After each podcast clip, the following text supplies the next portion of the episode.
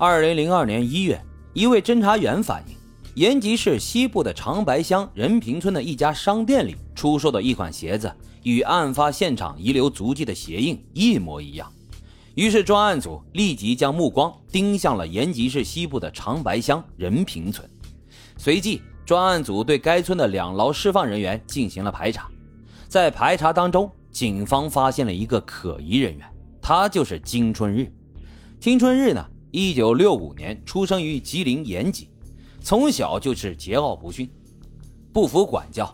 上小学开始就经常跟同学们打架，而面对父母跟老师的教育，他也根本不放在心上。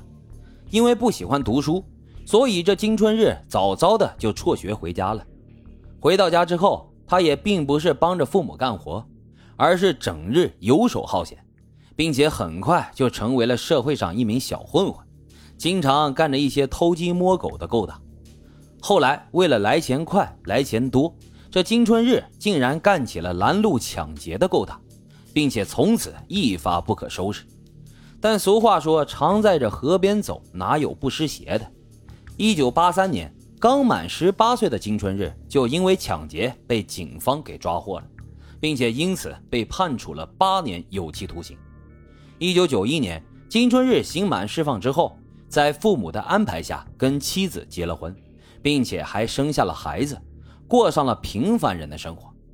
在大伙的眼中啊，他是一个孝敬父母、对妻子非常好，也是非常照顾邻里的老实人。在村里见了谁都非常热情，并且非常乐意跟大伙打招呼。随后呢，警方又找到了当年看管金春日的狱警，了解情况。这几名狱警都表示。服刑期间的金春日脾气特别好，从来没有跟别人打过架，而在牢里呢，也一直积极的改造，一直想要重新做人。之后，金春日在接受公安机关调查时，也表现得极为配合，甚至主动向公安机关提供了他的指纹和足印。难道警方搞错了吗？把一个改造好的人当成了嫌疑人？如果要真是这样，那么对金春日的伤害是极大的。搞不好啊，还可能会因此继续犯罪。但是种种迹象都表明，金春日着实存在着重大的作案嫌疑。为了不冤枉一个好人，同时也不放过一个坏人，随后专案组就对金春日进行了一系列的秘密调查。而正是这个调查，让警方发现了端倪，基本上能够确认金春日就是凶手。在调查当中，警方发现。金春日都是昼伏夜出，同时身上经常带着刀出门。警方还发现，金春日在最近发生的幺零二四和幺二二两起凶杀案的晚上，都曾经出门在外，具有着明显的作案时间。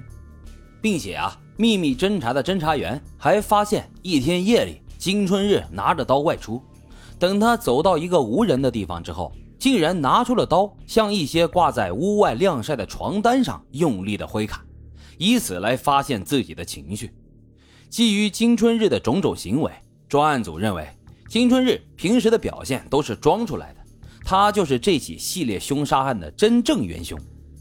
于是，专案组立即决定对其实施抓捕。二零零二年一月二十号凌晨两点钟左右。抓捕小组按照原定计划，对抓捕现场周围进行了严格的布控。当天，延吉的气温达到了零下二十多度，但是为了不打草惊蛇，抓捕小组还是决定步行进村，并且考虑到凶手刀不离身，局长金关镇决定第一个进门。凌晨五点钟，抓捕行动正式开始。金关镇局长亲自敲响了金春日家的房门，而开门的正是金春日。见状，金光镇和抓捕小组的干警们一拥而上，抢在了金春日拿刀之前，将他给制服了。而面对警方的审讯，金春日一直都是不肯说话。最后，在警方多番的审讯之下，金春日的心理防线终于崩溃了，他终于承认了自己的罪行。他说，在狱中的时候，确实想重新做人，但是没有想到出来之后，已经跟社会脱节了。而这之后呢，恶魔的星火又一次的燃烧。按照金春日后来的供述，从一九九五年五月份开始，他就开始做了第一次案。但那个时候，他只是用刀划伤了被害人，并没有杀害人命。他第一次杀人作案是在一九九八年的六月份，这起案件造成了一死一伤，随后就一发不可收拾。在随后的一年时间内，在仅有四万人口的朝阳川镇疯狂作案六起，造成六人死亡、五人受伤。二零零零年九月至二零零一年十二月，在公安机关的严防死守之下，金春日仍然在不停的作案。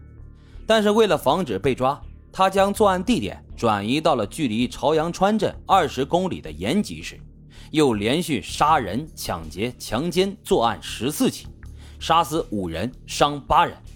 另外还有十名女子遭到了他的性侵。而他每次作案呢，都会严格的清理现场，指纹甚至是脚印都会被擦掉。侵害女子的时候，他还会做安全措施。这也是现场没有发现他任何痕迹的原因。至此，这起持续作案四年之久、杀死十四人、杀伤十人，并且强奸十一人的公安部一号督办大案，终于落下了帷幕。二零零二年四月二十五日，金春日被执行了枪决，结束了他罪恶的一生。从古至今啊，都有一个亘古不变的道理，那就是多行不义必自毙。人间正道是沧桑。好了，今天的案子就为大家讲到这里，感谢收听老白茶馆，欢迎大家在评论区积极的留言、订阅、点赞与打赏，我们下期再会。